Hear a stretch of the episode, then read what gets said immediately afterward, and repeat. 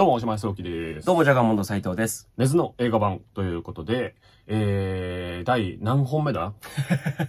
えーバトルロワイヤル、はいその男競合につつき、リング、えーリング、?7 本目これ。かな？うん。そうですね。映画としては4本目はい。になります。うんえー、ジョンをやっていこうと思っております。はい、夏だね。夏でございます。納涼でございます。最高かやこ最高かやこありがとう。としおくんありがとう。そんなテンションなの？怖くなくしていきたいですよ。まあそうだね、なるべく。そっか。うん。もう、怖くて見れませんみたいな人も、うんここの音声だけとりあえず聞くみたいなね。この番組だけ聞くみたいな。そうね。だから人もい、るでしょ？だって。全く、もう、うん全く知らないって方は多分いないと思うんはい。ですよ。はい。何かしらで、うん絵面は見たことあるけど、こう、忌避してるとかはいはあると思うんですけど、えー劇場版は、うんえー2003年1月25日に、うんえー映画館で公開されてるんですよね意。外と2000年代なんだって思うよね。確かにね、これ聞く99年とかの感じって言われたらそんな気もしますよね。うん。うん。で、えー20年前です。だから20周年か。20周年記念うん。おめでとうございます。だから、もう怖くなくなってるともうん、思ったんですよ。はいはい、なるほど。もう、ちょっと、そう大丈夫だろうと、20年前なら。もうコントじゃん、みたいな。はいはいはい。宮迫さんとかもやってるし、はいはいはい。コントじゃん、みたいな懐か。しい。うん。思って、うん。昨日、夜中に見てしまったら、うんうん普通にめっちゃ怖い。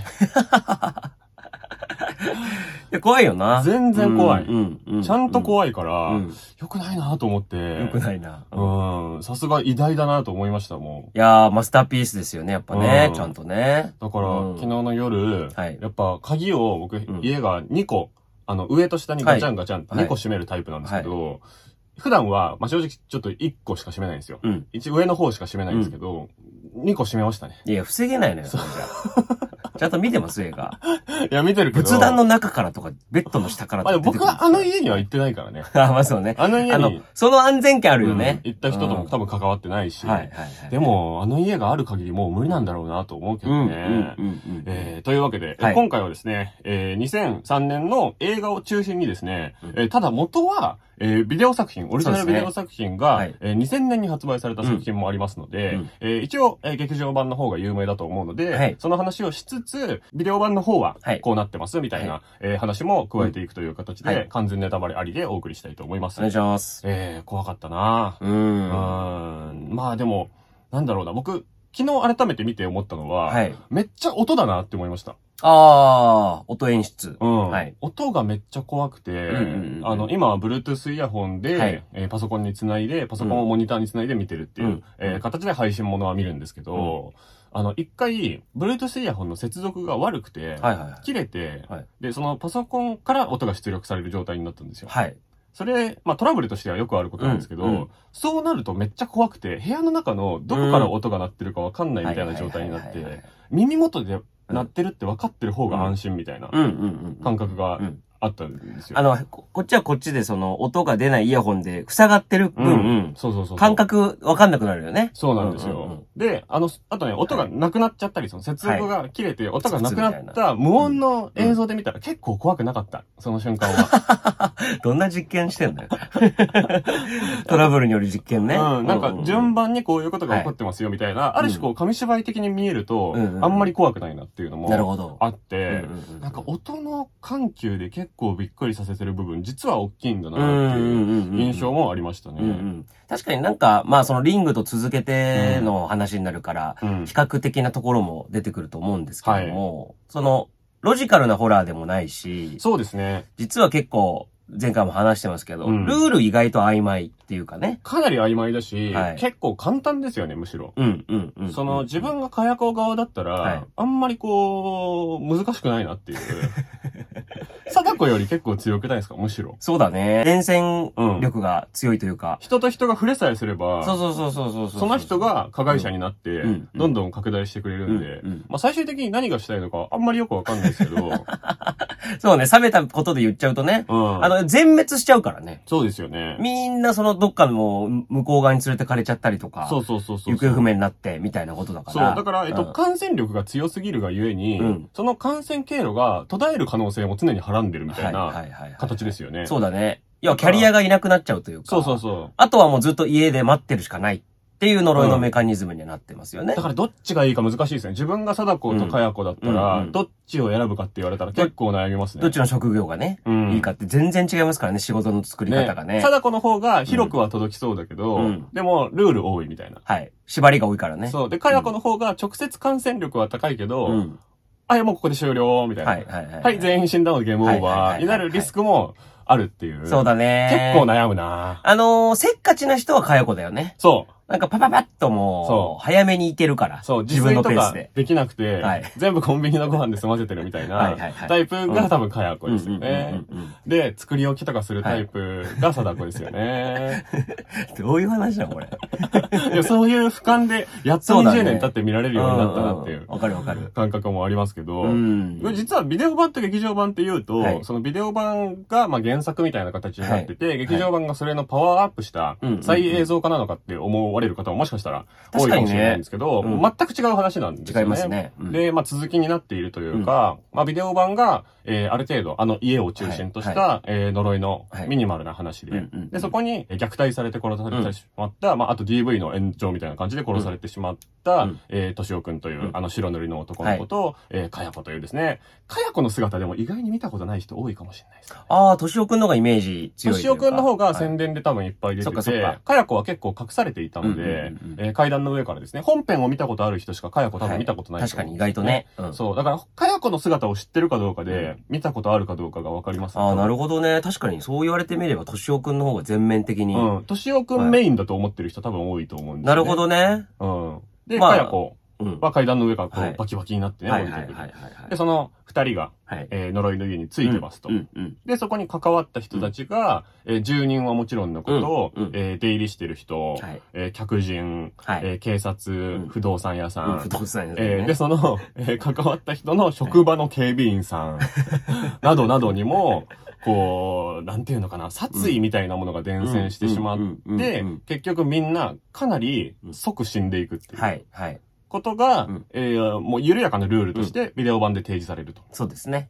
で、それが、えー全く解決しないで、うん。劇場版でも引き続きそのルールが適用されているとうん。いうだけですね、はい。つながりとしては。はい。で、時系列としては、うん。えービデオ版でこういう事件がありましたの、うん。ある世界として劇場版に続いているという流れですよね。だからあのービデオ版はうん。基本的にあの、実はその、かやこが、なんでうんこうなっちゃったか、みたいなことが、が、あの、柳幽霊さん主演のはい、方でね、はい。あの、なってて、で、もっと言うと、これあの、映画美学校時代に清水隆監督が、はい。なんかね、その、チームに分かれて、そのクラスで、うん自主制作で映画撮ってくださいみたいな、うん。自分のこう手持ちのビデオでね。はい。で、その時に、まさに黒沢清さんとか、お高橋宏さんとかはい。が、まあ先生というか、はあおい清水みたいなね、はいノリですよ。はい。で、その時に撮った、清水監督が撮ったのが家庭訪問っていううん短編で、はい。で、それがその、とある教先生が、はいあの、家庭訪問でしょ自分の生徒の家はに、家庭訪問行ったら人がいなくて、うんあれ、どこに行ったんだろう？みたいな。思ってたら、その、階段の上から、要は屋根裏に隠されていた。母親の死体がはい降りてくるはい。っていう衝撃的な短編を撮ったと。はい。で、これ監督自身があんまり見せたくないっつって世に出てないんで、み見方がないんですよ、僕らは。ご覧になったことないですか？ないんですよ。そう、僕もなくてね、はいどのぐらいそのままなのか知りたいんですけど、ね。謎ですよね。うんで、それがあって、あの、なんかね、賞みたいなのは取れなかったらしいんだよね。はいはい、はい。なんかその中から選ばれた人がなんかあデビューするみたいそのな。学内のコンペみたいなことですそう。そうそうそう、はいはいはい、で、選ばれなかったんだけど、うん次の日かなんかに黒崎清先生に呼び出されて、あの、商業を取るみたいな。もういきなり取るみたいな。怖い話だわ。怖いよねうんで、最初助監かなんかだと思ってたんだけど、はい取るって言われて何やるんですかってなったら、うんえー当時の学校の階段 G っていう、はい。えーホラー短編。まあだから構成的に今で分かりやすければ本当にあった怖い話的な、うんうんうんはい、五郎さんみたいな、はいあのノリの、えー短編オリジナルビデオですよね。はい。えーを撮ることになって、うん。3分を2本かな。はい。で、この最初はその30分枠ぐらいを撮れる予定だったらしいんだけど、うんえーこの時に清水隆って人はちょっとぼーっとしてるから、はい。いきなり30分無理なんじゃないかと。はい。短編にしろって言ったのが小中千秋さんらしいんですけど。はい。粉か理論でおなじみの。そうですそそれで清水隆監督がその時ちょっとムカついたらしいんだけど、うんそれでも絶対怖いの撮ってやるって言って、え片隅っていう短編と、はい。えー4が11桁、電話番号だよね。444444。そうそうそうそうそう、はい。で、そこに、片隅の方に敏夫くん的なキャラが出てて、うん。4444の方にかやこ的なキャラが出てて、はい。で、しかもその、えー4444と片隅の、片隅が、えー学校のうん校舎に落ちてた携帯電話を拾って、お？そこに電話がかかってきて、お？えー出たら、にゃーって声が聞こえると。お？あれなんだろうこれ？みたいな。で、はいなんだこいつ、おい、いたずらかよとか言って、うんでもいたずらじゃないっぽいなと思って喋ってたら横にこう、としおくんがいる、みはいたいな。。もろに、モロニーはこれビデオオリジナル版のその、はい栗山千明さんのね。はい、パートですね。はい。あの、彼氏探しに来て。最高だよ。みずほちゃんね。そうそうそう、よく覚えてますね。その、だから、みずほちゃんってそうそうそう最初に言ってるから。そうそうそう。はい。だからその、えっ、と、要は、えーうビデオオリジナル版の1の栗山千明の、まあちょっと前日短的ななるほどね。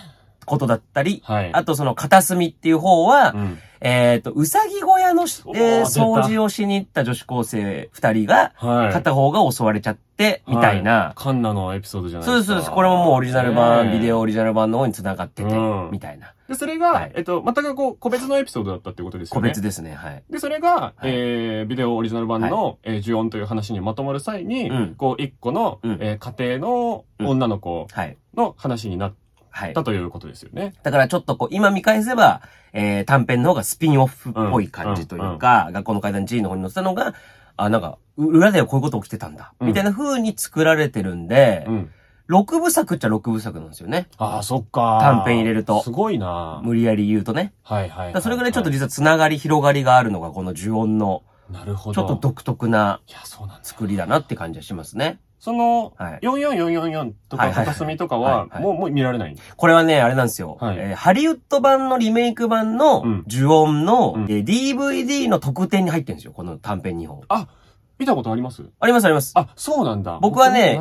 一回渋谷のツタヤで VHS で見て、あで、手に入んないんだと思ってたら、実はその、呪音、だから、ローマ字の方の呪あ。音のはいはいはい。方の特典に入ってたりとかするんで、ザ・ジュオン？ザ呪音の方ですね。ザ呪音の方はい。あ、そうなんだ。そうそうそうちょっと見よう。貸しますよ、今度全あ、然。ぜひぜひぜひ。はいお持ちしますあそうなんだ。はで、その、まあ、家庭教師のはい。先生が主人公のパートで、うんえー、その教え子の子がうん、そのうさぎ小屋の女の子になるわけですよね。そうそうそうそうそうそう。で、その子が、みずほちゃんって言って、弟を冷やかしてると。はいはいはい。で、弟の彼女がみずほちゃんだと。そうそう、彼女できたんだってのやつね。そう。で、その、みずほちゃんが栗山千明さんでうんうん、えー携帯電話を拾って、えー、としおくんにはい学校の中で職員室で遭遇してしまうというはいはい風に、こう、まあ、無理やりじゃないけどうん、こう、一個のうん。つながりがある話に見えるようにうん。結びつけていると。そうそうそうそうそう。で、そこでは、はい。中心には家というものはないわけですよね。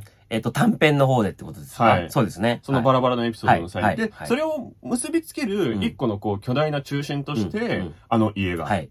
出てくるっていうことにうん。なりう、ん。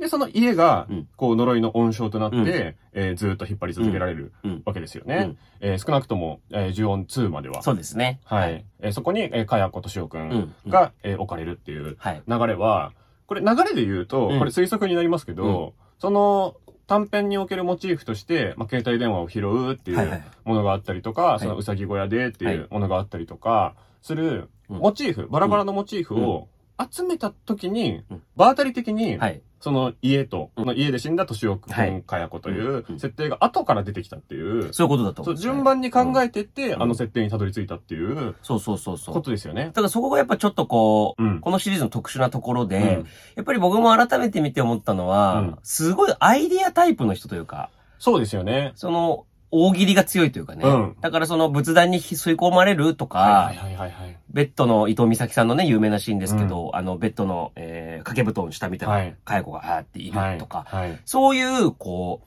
アイディア一発一発がこうすごくフレッシュで、うん斬新で、粉か理論無視してるようなものがうん。いっぱいあんだよね、アイディアとして。本当にそでもそれを、じゃあ一本の映画みたいに、はいえープロット組んでうん繋げてくってなると、う。うん。すごく難しいと思うのよ。うん。だからこれ、えっ、と、前回扱ったリングと結構全然違うアプローチで作られてるというか、その、いくちゅんがさっき言ってた通り、うん。アイディアから入ってるから、だからその、えー、携帯拾ったら声がするとか、うさぎ小屋で襲われるとか、うん顎がなくなってるとか、はい警備員が引き込まれるとか、はい。それぞれ、こう、で、劇場版ジオン2で言えば、あの、ドンって音がしてて、はい。あの、首吊りをね、こうやって年を押してるとか、はい。一個一個のパーツめちゃくちゃ印象深い。つ、あの、うんまあ、リングで言えば、最後、貞子がテレビから出てくるはい。ぐらいのアイディアはいっぱいあるけど、うんじゃあこれ一本の映画にするって、うん本来ならめっちゃむずいってことだと思うんですよ。そうですよね。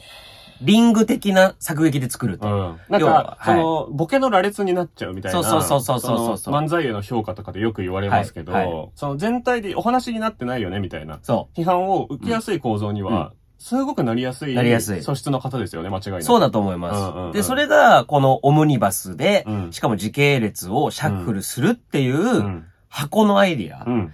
で、やっぱこう、どう、どうにかなってるって言い方するあれですけど、うん飽きずに最後まで、しかも、てかまあ、何回も見ることほほほど、こう、味が変わってくるというか、そうですよね。発見があるという。うんそこがすごいなと思うんですね、やっぱね。確かにね、その、オムニバスで、その、清水隆コレクションみたいな形で、もう一個一個が繋がってないみたいなうえー形にうん。することも、まあ、できたとは思うんはい。ですよ。はえーただ、そのやっぱ一個の家っていう中心を作ることによって、うんえー結局これは何なんだろうっていう、やっぱりミステリー的な興味、はい。引っ張りうんが生まれて、まああと変わる変わる警察の人が登場することができるっていう。うんはいはいはいで、毎回みんなが最初から知るみたいな。はいはいはい。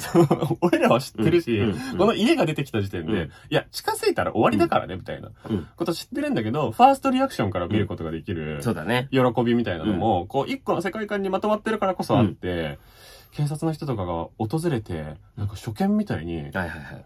みたいな階段の上見上げてるけど、いや、やばいってわかるじゃん、お前らみたいな。僕らもなんか。俺らは何回も見てるからね そ。うそうそう。っていうのが、まあ、うんなんていうか、ちょっとお約束みたいな。はいはいはい。その、ちょっと笑っちゃうぐらいの、うんうんうんこの先も僕らは分かってるからこその面白みもアップしてるし、恐怖もアップしてるみたいなお得感がうんどんどん倍増していく構造になっていうんてそれがこうぶつ切りじゃなくて、い一個の家を中心にまとめた話になっていうんて結果的にすごい良かったなといや、そうだよね。思いますよね。だからやっぱりその、何度も出して恐縮ですけど、リングが、うんやっぱり、ヒューマニズムというかね、はいメロドラマ思考の中田秀夫が、そうなんだよな、明らかにしっ。かりこう人間を描いてね、うん。ちょっとずつこう段取り組んでう、ん積み重ねてって、いろいろこうトリックとか、うん伏線とか貼って、うんで、。最後に、ダーンと、うんもうクライマックスですよ。いわゆる、はいこのもうテレビから出てきては、みたいなのって、うんちょっとこうジェットコースター方式だと思うのね。そうね、カタカタカタカタカタカタそうそうそうそうってこ上がっていく形で、ですよね最後に、キ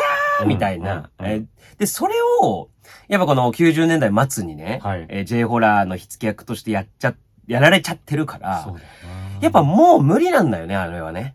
確かに。あれをこう塗り替えるってことは、はい。その、だからリングはやっぱり映画としてしっかりオーソドックスにやったってことがやっぱすごくて、うん。それでこう怖いから、うんじゃあもう一回はあれ無理だし、うんその、清水監督とかも、やっぱその、あれのモノマネみたいなはいものがいっぱいこう作られちゃってて、それやってたって別に受けやしないよってのはもう分かってたと。なるほど。なってきたら、やっぱりあの呪音の作り方っていうのは、うん今見ても、やっぱり呪音の方が今時に感じるなってすごい思ってて。あ、今に、こう、地続きになってる、うんその、ホラーブーム、はい。ホラーの楽しみ方の、うんこう、まあ、ファンダムというか、はいはいはいはいカルチャーのうん延長になってるのは、うん明らかに呪音の方ですよね。そうそうそうそう。リングの文化はうん続いてるかって言われると、あ、あれはやっぱ90年代的だなっていそう、そうだと思います。感覚ありますよね。わだか、かるわからる。新しいのは呪音って感じだし、うん今まさにその TikTok だはいなんだろうね、ショート動画が流行ってますっはい。て時代で、若い人たちがリングと呪音どっちを最後までしっかり見れるかってなったら多分俺呪音じゃないかなって。い。や、確かにそうなんだよな。ショート動画の羅列じゃない言ったら、うん。もうこうやってスクロールしてるみたいな感覚だと思うんですね、無理やり言ったら。うん。やっぱ飽きさせないよな、うん。呪音の方がっていうのは、やっぱ未だになんか新作やっても多分、あれ、あえてこういう言葉使いますけど耐えうるうんうんものなのかなとは思いましたけどね。そうですね。うんだから、えっと、ネットフリックス版の呪音が、はいはいはい、はい。割、とリアル猟奇ものうん、うん。で、リアル事件ものっていう、まあ、史実とか平成の歴史とかにこう、こだわった形での、まあ、ある種のノンフィクション性みたいなものに踏み込みすぎていてうん、わりかし賛否両論あったと思うんですけはいど、あれは、こう、呪音そのものを解体する作業であってうんうんうん、呪音そのものの中でやってる作品ではないなっていう感覚がかなりあって、中はなんかもっとエンタメしなきゃいけない。はい。もっとうん、粒のアイディアが大喜利としてうん、ボケとしてうん、単純にアクションとして、はい。ワンシーンワンシーンが面白くないといけない。うんで、やっぱ、呪音のバックヤードものだったと思うんですよね。なるほどネ。ットフリックスバージョンは。はいはい。呪音の思考回路を解体するみたいなん作業になっていたと思うんですけど、いや、今の時代うにん、本来の斉藤さんがおっしゃる感じだと、6部作？はいはいはいはい。のやり方で今やっても全然受けると思うけどね。って思っちゃいました。あの、ねネットフリックス版僕は結構好きなんですけど。はいはい、そうだよね。お気に入りですそう、ね。僕は結構好きなんですけど、うでも、呪音的なものかというと、あれは呪音裏話に近くて、はいはいはい。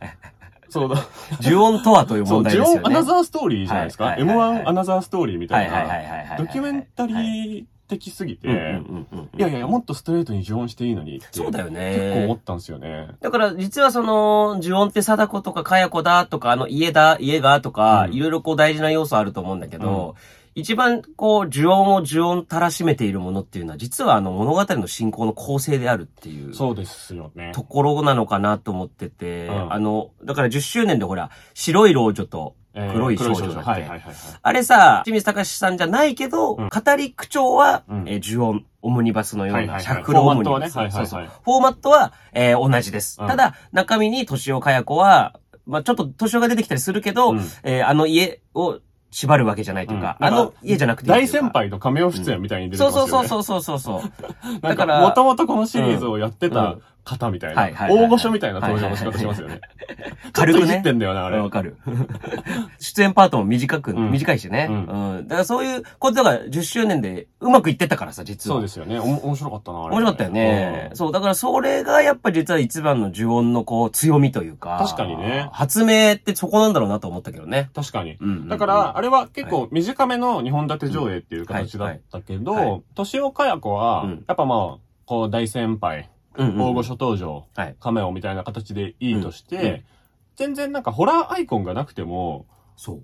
いいですよね。そうなんだよね。で、そのアイコンが登場しない見せ方の恐怖もはい、やっぱいっぱい常温には出てくるので、うんその警備員さんが黒い影に飲み込まれるところとうんかうん、で、あれで終わってるとうん、割と結構コミカルですよね、あのシーンって。いや、そうだと思う。そう、こ、そうこね。警備員さんが、うわって飲み込まれるとか、うんうんグッてこう首引っ張られるとかじゃなくて、うんなんか、どうぞってこう、誰かにエスコートされてるみたいな感じで、はーい、みたいな感じで、あの、招かれてる感じね。そうですよね、自主的に入ってくみたいうん。うん。な、何これみたいな。はい。ちょっとすっとぼけシーンでもあるんだけど、はい。はい。その後に改めて別の人が監視カメラを見直してるシーンで、うんうんうん。続きが登場するところがめっちゃ怖いですよね。はい、はい、はい。で、そこも一回透かしてるんだけど、うん。あの、僕が透かしだなと思うのは、うん。黒い影がファーって出てくるところが、なんかもう、おもちゃのお化けみたいな。感じのシルエットがちょっとくっきりしすぎてるな、みたいな真っ黒な、ものがはい、その後に警備員さんのを吸い込んだ後に部屋から出ていきますうん、よね。で、いや、なんだこれみたいな、うん。ちょっと冷めるなみたいな感じで思って見てたら、カメラの画角から去った後に、うん。下からバーンってはい、出てくるんですね。あ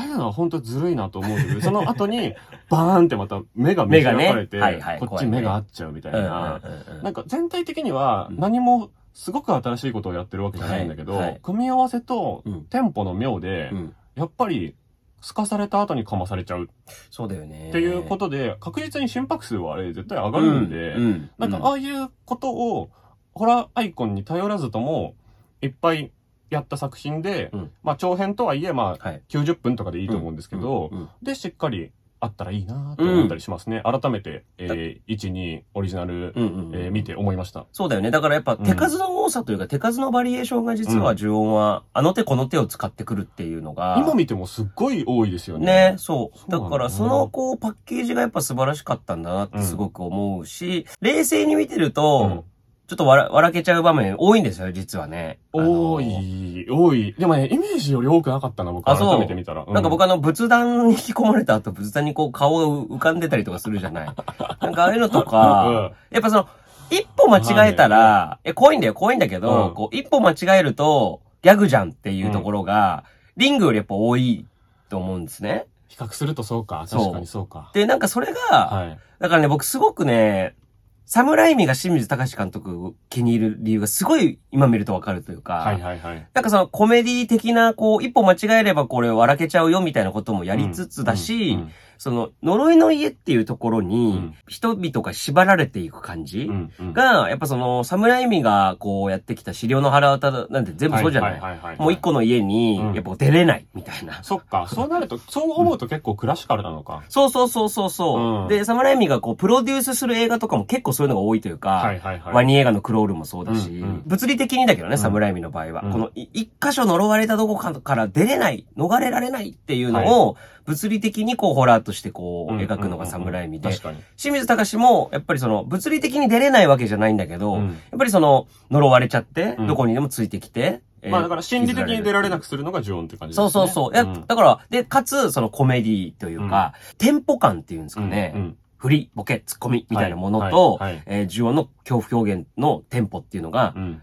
一緒というか、うんうんうんうんで、その感じってやっぱ侍味がずっとお笑い研究してたみたいなところにもそっか。通じてくるから、なんか今思えば、やっぱその、スカウトというかね、うん声かけてハリウッドで撮るっていう流れは、はい。あ意外と必然的だったんだなっていう気が。確かによくぞ見つけてくれましたってそいう。感じですよね。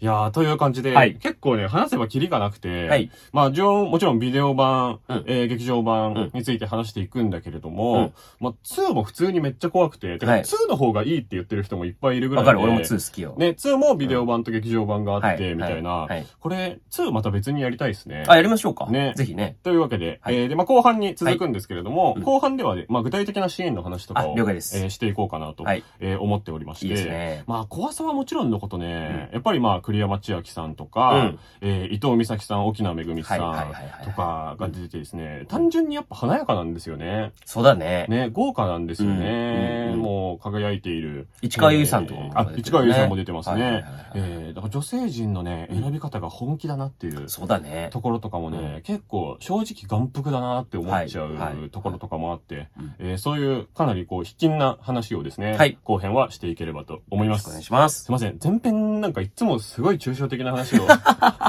しちゃうけど、面白いのかなこれ。どうなんだろうね。外側の話ばっかりしてますめよね。っちゃ側のい話をしてから、うんえー後編具体の話をしますけれども、こういう、あの、見方の話も大事なんじゃないかなとはい思ってやっておりますので、引き続きよろしくお願いします。ます。えーで、あ、今後のなんか、えー更新スケジュールみたいなものとかは、えーこの後ちょっと検討して、はいえー概要欄に予告的に書いておこうと思いますので、そちらも参考にしてください。お願いします。えーポッドキャストと、えー YouTube で配信しておりまして、えースタンド FM さんの、えースタジオで収録しております。はいスタンド FM さんで聞くこともできます。えーお好きな媒体で聞いてください。以上、大島康之でした。ジャガモンの斉藤でした。ありがとうございましたありがとうございました。